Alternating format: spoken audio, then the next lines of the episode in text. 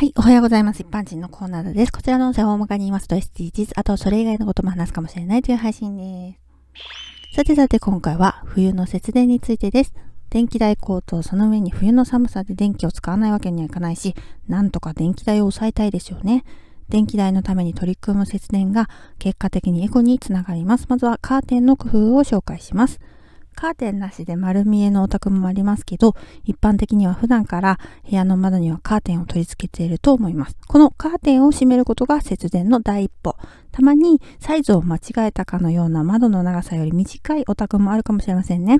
あとはカフェカーテンという短いカーテン。